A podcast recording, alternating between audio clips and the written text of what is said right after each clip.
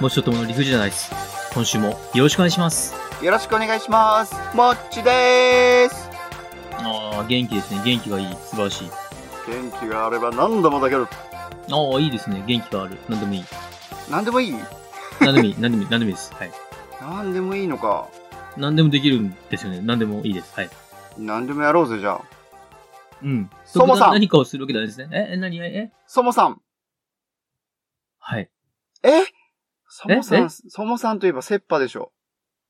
そもさんといえばセッパ。ほう。あれ、そ一そ休のさん心はで。その心。え、その心早っはえ、えそもさんといえばセッパ、その心は一休さんのトンチの問答、問答。一休さんのトンチの問答と解く。その心はからっきし。三級品。ありがとうございます。いいのこんな入りで。いいのいや、今週もいい入りですね。ありがとうございます。さあ、えー今週なんですけれども、えー最近どうですか、もちさんは。どうですかというのは、いいか悪いかで言ったら悪い。あーあー、なるほど。じゃあ僕の話をします。お願 い。 え最近ですね、私、あのー新しい趣味が、はい見つかりましえて。、早いなぁどうしました早いねね。来週までに見つけてきなさいって俺に言っときながら自分が見つけたのうん もちさんは新しい趣味とかそういうのはない人です。大丈夫です。決めつけんな。いやいやいや、もう大丈夫です。もうね、ご期待ください。はい。じゃあどんな趣味を見つけたんですかいやいや、違う、違うんですよ、違うんですよ。あの、あの、老後に何も特段、あの、パークゴルフだけをしているもちさんにご期待ください。期待できないでしょ、そんなの。 いやいやいや、いや、いいじゃないですか、パークゴルフ。パークゴルフするって決めただけでいいですよ。パークゴルフをする。新しい趣味とかはない。大丈夫。それ一つは心もとないって。うーん。うーんね、まあまあまあまあ。さあ、私なんですけども、最近ですね、はい。えっ、と、新しい家族を迎えました。家族。おー、ということは、はい新しい生命の誕生ということね。生命の、まあそうですね、生命誕生はしてないですけれども、あの、誕生してた生命を我が家に迎え入れまして、養子に迎えたと。そうですね、まあざっくり言ってしまうと。ふんふんふんふん。はい。えっと、まあ息子がですね、はい。息子がまあ、あるお方からいはいカブトムシを頂戴しまして、カブトムシね。はいはいはい。はいそのカブトムシを育ててるんですが、おー。オスのカブトムシを育ててたところ、はい。多分その餌の匂いに寄せられてきたのか、うん。メスのカブトムシが、愛子の歌と同じじゃん。愛子の歌。愛子の歌ですか愛子のカブトムシは寄せられてくるじゃない。メスのカブトムシが。うん。そのカブトムシが寄ってきて、うん。まあ、あの、私捕まえまして、つがいにしまして、で、産卵するんじゃないかということで、うん。産卵の準備をさせたわけです。うん。え、ちょっと待って。はい。放し飼いにしてたってこといやいや、メスは野生ですよ。野生でしょ野生のメスはがオスに寄ってきたっていうのは虫かごに寄ってきたってことそうです。へー、すごいね。で、捕まえまして、うん。まあ、メスとオスをつがいにしておいたので、卵を産むかもしれないということで、うん。卵を産むお家を作りました。おー、なるほど、なるほど。はい。その卵を産むお家を作る際に、うん。まあ、昆虫マットとか、なんかいろいろね、そういうの買いに行ったわけですよ。うん。で、そこにいました、ウガンデンシスオーツのカナブンを私買うことにしまして、今ですね、ウガンデンシスオーツのカナブンが我が家に2匹います。カブトムシはさあ本日のどこ行ったカブトムシは、あの、家にいます。いるけど、主役はカブトムシだと思うじゃない。ええや、ウガンデンシスオーツのカナブンです。なんでさ、えー幼虫が2匹います。さあ、本日のデメ発表でございます。なよんかろしくお願いします。すっきりしないなよよろしくお願いします。お願いしまはいすよろくお願いします。はい。1番どうぞ。 1番、町内会。はい。町内会語ってまいりましょう。2番お願いします。はい。2番、何でもベスト3。何でもベスト3いいですね。いいでしょう3番、はい。教える、とも先生。教えるとも先生。はい。いいよ、教えてあげるよ。お願いします。はい。4番、教える、とも先生。お、ちょっと疑問系だね。本当にいいのっていう感じそうですね。教しうる よ。どういうことえー、教えるを教しうるよ。押し売りするってことね。はい。で、5番がですね、はい8月13日が、私の私の彼は、左利き。ということで、左利きの日でございます。6番がフリートークです。はーい。では、代表して私が振ります。代表者お願い。いきます。いいやどうですか !6 番、 ?6 番、フリートークです。フリートークよろしくお願いします。よろしくお願いします。さあ、フリーにどうぞ。久しぶりですな、フリートーク。そうでしたこの間もフリートーク出ませんでしたっけフリートーク出てないんじゃないかななるほど、なるほど。なんか、1ヶ月ぐらい経ってます ?1 ヶ月は経ってるんじゃないなるほど、なるほど、なるほど、なるほどい。や、何さあフリーせトー、クです。うん、はい。何せ本当に歴史つまみ食いのイメージが強いわ。ここ数ヶ月は。うん、うん、うん、うん、うん。そう、まあ、続きましたからね。そうね。はい、はい、はい。新しい命をね、育てているっていうのがちょっと気になったあな。あ、このウガンデンシスオーツのカナブン。いや、カブトムシの方ね。俺は、どちらかというと。あ、カブトムシも育ててます。だってさ、外で飼ってるってこと、外に虫かごを置いてるところにメスが来たんでしょそうですね、玄関前に。へえ。なんか純愛な感じするじゃん。純愛な感じがする。うん、カブトムシが。カブトムシが街中のともくんちの虫かごにわざわざ吸い寄せられてきたわけでしょま、わざわ、うん、わざわざかどうかはしませんけど、なんか、昆虫ゼリーの匂いがしたんじゃないですかね。普通ならだってさ、森の方に行ったりさ、甘い蜜の方に行くじゃない森林の。まあ、昆虫ゼリーの甘い香りをしたんじゃないですか。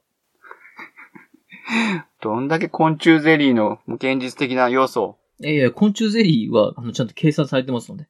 カブトムシにまあまいあいやつで。まあそうねはい、はい、うん。はい。ということは街中を飛んでるってことだよね、カブトムシが。そうなんでしょうね。意外に街中いるんじゃないんですかそうだよね。だっていないと飛んでこないもんね。うん。なんか YouTuber の人も、うん。お盆実家おじいちゃんおばあちゃんの実家に行ったら、カブトムシ取ろうとかって思ってるそこの君と。うん。お盆にカブトムシはもう遅いぜと。あ、遅いんだ。はい。街中うん、うん。普通に街中にいるから、うーん。取りに行きなよって言ってましたね。なるほどね。いや、昆虫がな、ちょっと苦手でな、怖いんだよな。昆虫。でも、ともくんはね、息子も好きだし、息子の好きが高じてともくんも好きになったってことでしょそうですね。ちょっとずつ慣れてきましたね。慣れてきた。はい。ただまあ、やっぱりそんな得意ではないというか、触れはしないので、あ、えそうなのなんかあったら息子ですね。えじゃあ、むメスを中はに入れたのは息子、あいや、メスを捕まえたのは僕です。触れんじゃん。真夜中酔っ払って帰ってきました。触れんじゃん。真夜中2時頃ですかね、酔っ払って帰ってきたらいるんですよ。カゴのそばに。最初あの逃げ出したと思いましてね。そうだよね。あーって外に出てる。うんでも、角ねえなーってね。そうですね。あららららって掴む、掴んだ瞬間に角がないとなりまして。はいはいはいはい。角がない、あら、角取れるやつだったっけと思いましてね。脱着式じゃないわ。そういう種類だと思って、あ、そっか、角取れるんか、お前たちと角探しまして。角どこに落としたんだと。はいはいはい。まあいいやっていうことで、それをカゴに入れて翌朝見たら、メスだと。へー、すごいなー酔っ払いって怖いですね。酔っ払い怖いね。そもそも僕らが住んでる北海道って、はいはい。ちょっと前まではカブトムシいなかったはずなんですよ。まあね、本州の方にしかいないっていう話だったよね。ただ去年はバナナトラップを仕掛けたところ、そのバナナトラップでカブトムシを捕まえ、そこまでの過程をともくん楽しむ傾向はあるよね、やっぱね。そこまでの傾向を楽しむ。あ、過程を楽しむ傾向。蛍光ペンの過程を楽しむ。いや、傾向ペンじゃなくて、そこまでの過程を楽しむ傾向にあるよねって。蛍光ペンの過程を覗き見るのを楽しむ。傾向ペンからあ始まるんじゃねえよ れどうしましたプロパスじゃねえんだわプロパスって何ですかユニの出してる蛍光ペンの名称。そうでした。PROPUS ですね。そう、ゼブラオプティクスじゃないんだわっていううね。ーん、ちょっとマニアックすぎてわかりませんけど、多分お父さんは黄色ですね。蛍光ペンといえば、はい。お母さんは、ピピンンクかな。クかなうーん長男は緑かな色分けするんですね。オレンジはね、あの、もう帰ってこない次男坊ですね。切ないからやめて。何それどうしましたオレンジはもう帰ってこない次男坊。 そこをもうちょっと詳しくって聞けないよ。はい青はあれですね。あの、ちょっと諸事情あって、もう敷居をまたげない、問題ありありだ な、。家庭。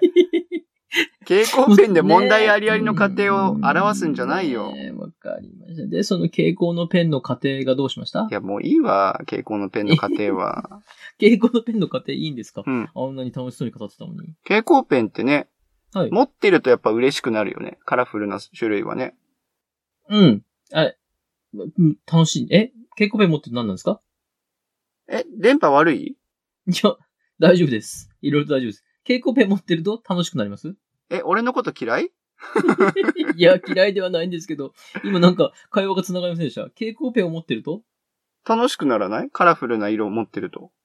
あー、あ、あ、なるほど、なるほど。何色もあると。そうそうそうそあー、そうですね。それは確かにわかります。はい。う。うん。うん、うん。ただそれだけ。なるほど。フリートークですね。フリーだもん。今日は怒られる必要ないもん。フリーだから。うーん。うーん。なんでさ、いや、いいいいんですよ。フリートークなんで。いいでしょう、はい。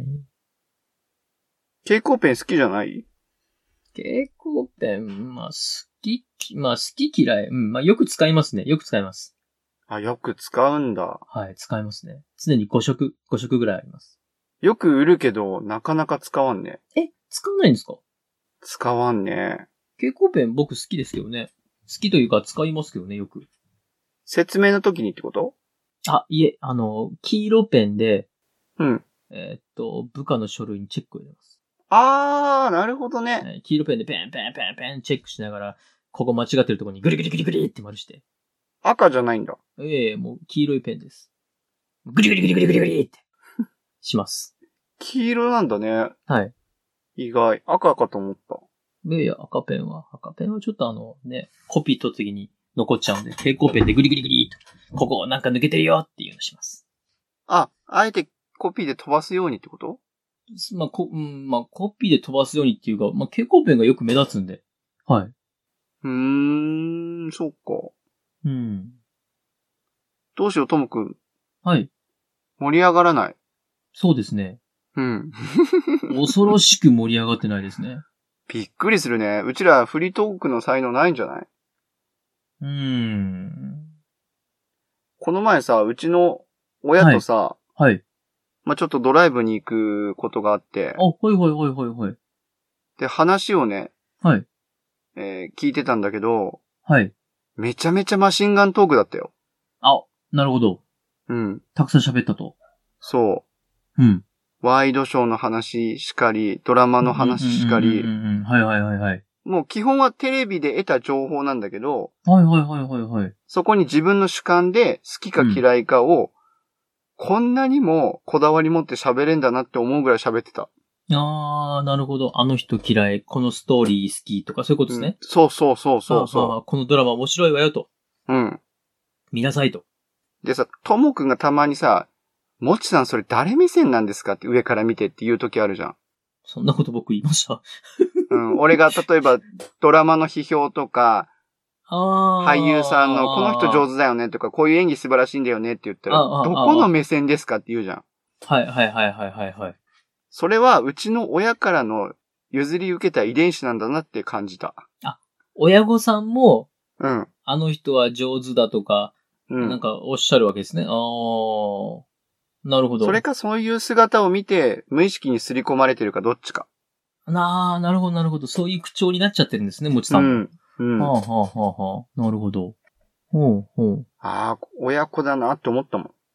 そうなんですね。そっか、テレビ、まあ、テレビ見て、まあ、面白い、面白くないの批評はしますかね。確かにしますね。うんいうんや、すごいる熱く喋ってたよ。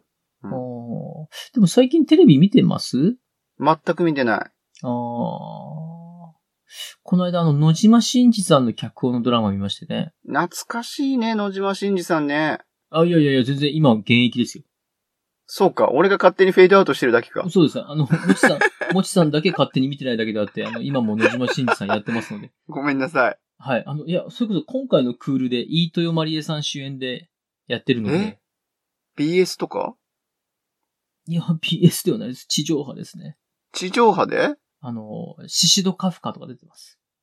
シシドカフカ。ん待ってください。えーっと、どうしようかな。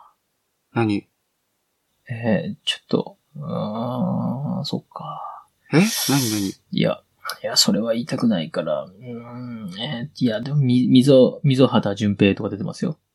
え、それが言いたくなかったのはい。溝端。な んでいや、うん、うん。いや、いや、嫌いとかではないんですけども、溝端淳平が出てます。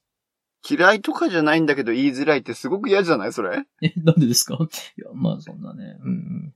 メインキャストで出てますね。イケメンだから嫌いなのいや、別にイケメンとか嫌いとかではないんですけど、ちょっと言いづらいですね。言いづらいって何なの わかんないんだけどい。や、あの、僕の中であの、うん。はいまあこんなこと言ったらファンの方は怒るかもしれませんけども、は僕の中で何かしでかして作品が見れなくなりそうな人の中のランキングに入ってるんですよ、溝端さんは。い。勝手に作るな。いや、そう、そうなんです。いや、勝手に作るなんですけども、うんうん、う溝ん。端さんなんかしでかすんじゃねえかなっていう、いつもヒヤヒヤ感があるんです。えー、そんなプライベート規定列だったっけいえ、全然。いや、全然、いや、あの、素晴らしい人だし、あの、全然そんな噂一個も聞かないんですけど、はいはいは勝手に僕の中で多分なんか昔見たドラマかなんかのい。うん。イメージなんでしょうねその役なんでしょうね。だはいはいはい逆に言うと上手なんですよ。そうだよ上ね手なもんだから、うん。なんか僕の中でそのイメージがあるんで、あいついつかやらかして、この飯豊まりえさんのドラマを見れなくなるんじゃないかっていうヒヤヒヤ感があるんですよ。はあ、なるほど。まあでもそれだけの印象を残したってことはやっぱり演技が上手だったってことだよね。またね、あの人、人気者で結構出てますんで、そうなんだ。いや、全然み、溝端淳平のドラマが一つも思いつかない。あー、今年で言ったら大河ドラマも出てますよ。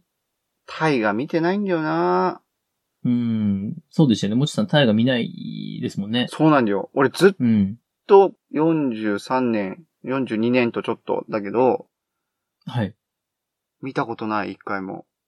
一回もないって逆にすごいですね。なんかこう、今年見てみようかなーって興味持ったのもなかったんですかない。あー。興味持った時は、はい。昔テレ東で、はい。正月か年末に12時間ぶっ通し番組みたいなのがあったんだよね。時代劇やってましたね。そうそうそう。織田赤信長と穂浪士とかか忠臣蔵とかはいねはい。うはいはいん。はい。あれはね、はい。あの、24と同じでね、続きが気になってずっと見てたんだけど、うん、うん、うん、うん。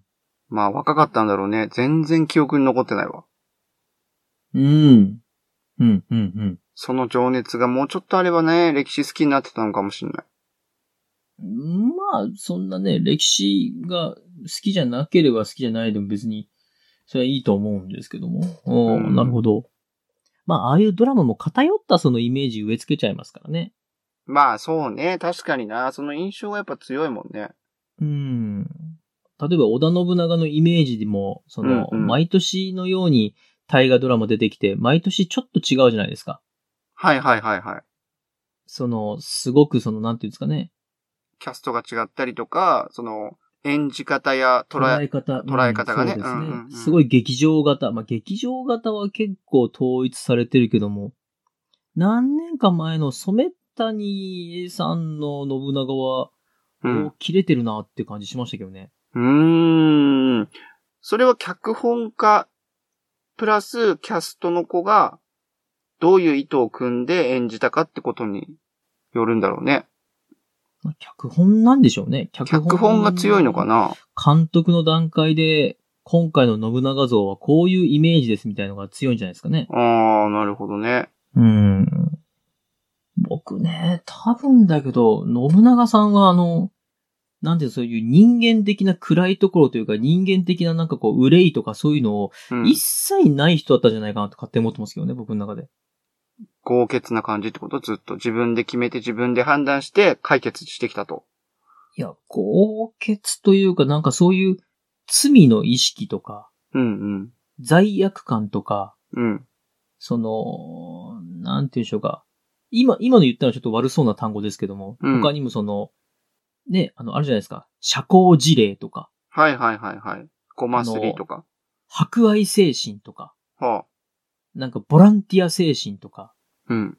なんかそういう一個の感情が著しく欠如した人いませんえ、それが織田信長なの僕ね、多分そのタイプなんじゃないかなーって。どっかに忘れてきたんじゃないかなと思うんですよね。え、でもそんな人が天下統一目前まで行く行くんじゃないですかね。むしろそれが必要だったってことあ、いや、もう感情云々じゃなくて、織田信長はお金の力ですから。あ、そうなんだ。そうですよ。あの人、あの人ものすごい、その、なんですか、よく言われるその、発想がいいとか、奇想天外とか、うんうん。もう時代のパイオニア的なこと言われるかもしれませんけど、言あわれのてた人はお金ですから、お金。ああ、そうなんだね。あの人はもうお金が力だっていうことを僕は、うん僕ですよ、僕の感覚ではお金が力だって認識したので、うんいかにお金を儲けるかを考えて、お金を儲けるがための場所を抑えていく、お金を儲けるがための戦略っていうのを取ってた人って認識なんで、うんうんへえ、そうあのなんだ。旗も、うん。織田信長が使ってる旗もうん。お金の絵描いてあるんですよね。ああ、そうなんだ。はい。そうなんですよ。知らんかったなあの人、港を抑えるの超好きなんですよね。そこでじゃあ、貿易だったり物資の輸送を止めるってこともう港を抑えるとそこには人の流れ、物資の流通、うんうんまあ、もちさんが言う通りあるので、うん。お金が発生するんですよ。うん、うん、うん、あの人、あれです、将軍に、お副将軍にしてやるぜって言われたら、うん副将軍、うーん、やりたくね。えその代わり、あそこ、堺の港をくれ。はあ、はそしたら、こう、将軍が、おー副将軍を遠慮するとは可愛いやつよの、堺の港をやろうと。あ。はい、はい、はい、はい。ちょっと一旦遠慮してくれたのが可愛いやつめみたいに見えるもんね。ところが、まあ、信長的には副将軍なんていう、今にもなくなりそうな幕府の副将軍なんてさせられてもしょうがないと。なるほどね。だったら堺の港を抑えた方が全然儲かるわと。ほう、ほう、ほう、ほう、ほなんかそういうお金儲けが得意、お金儲けが大切っていう認識で信長を見てると、う。うん。終始一貫して筋が通ってるんですよね。なるほど。うん。そういう性格だっていう風に決めてしまえばストーリーが成り立つわけか。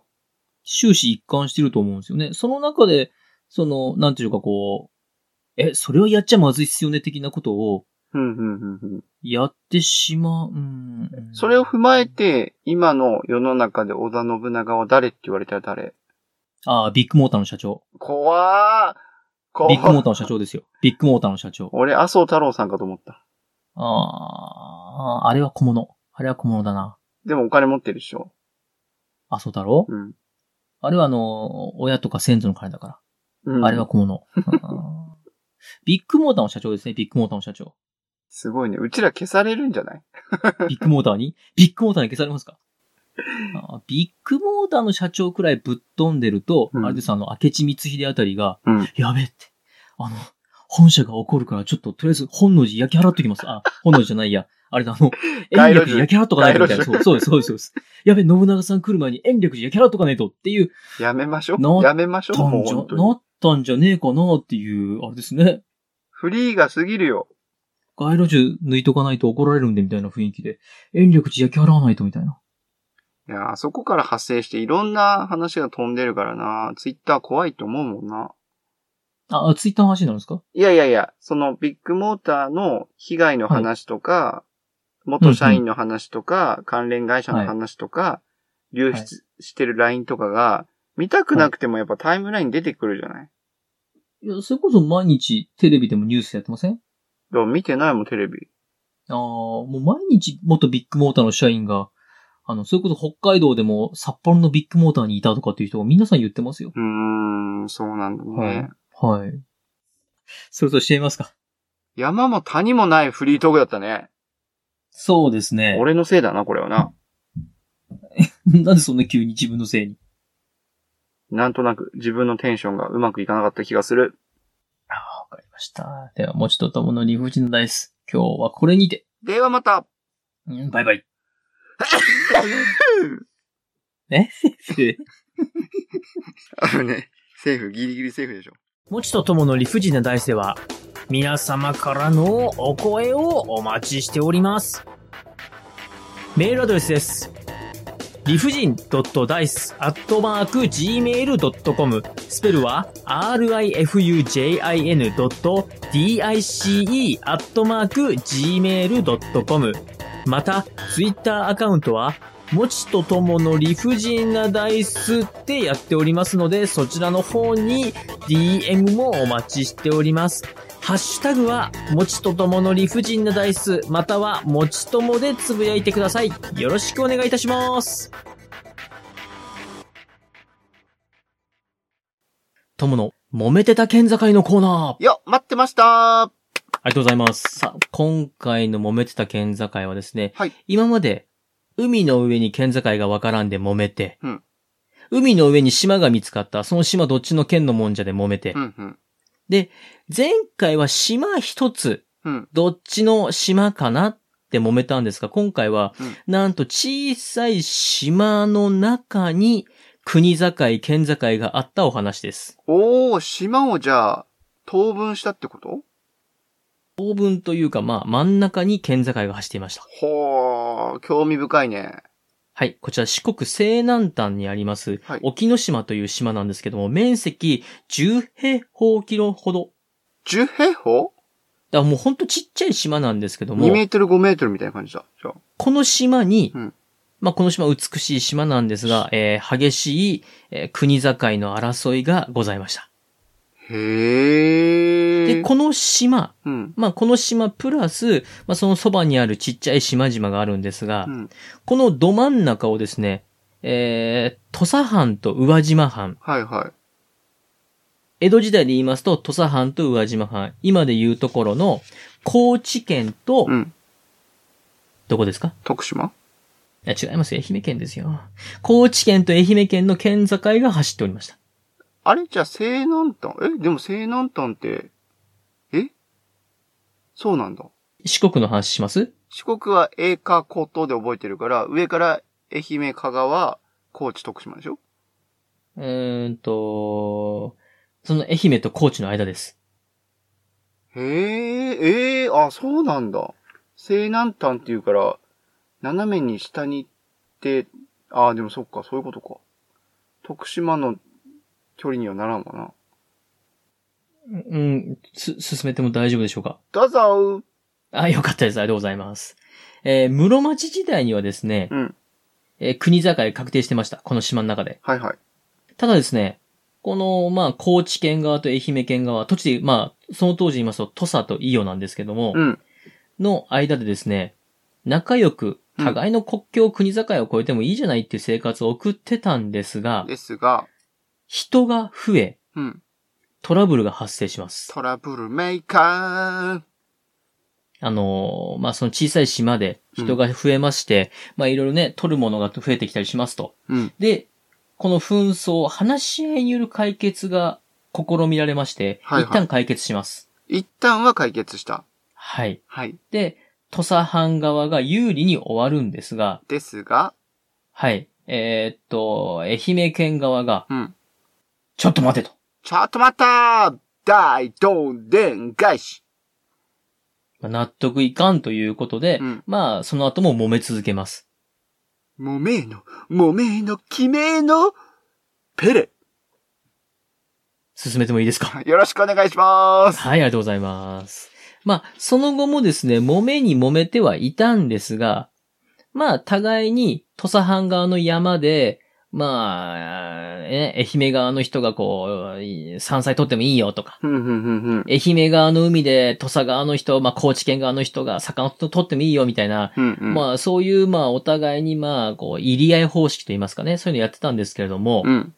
まあ、その江戸幕府、こう、ずっと揉めてた国境が、うんある瞬間にスパーンと解消します。スパンと解消する。はい。これがですね、江戸幕府がなくなりまして、なくなっちゃ明っ治新政府ができますと、た。はい。えーこの明治新政府を倒す倒幕運動の中心に土佐藩高知県がいましたので、はいはいはい。えー高知県、この島は高知県のものですとあっさりと編入しまして、なるほど。愛媛県側は特に抵抗せずそのまま解消しております。権力の力を使ったわけだ。えー本日の揉めてた県境のコーナーは以上でございます。意外と力押しで取ってやったぜって感じなんだね。まあ、そうですね。はい。では、今日はこれにて、ではまた。バイバイ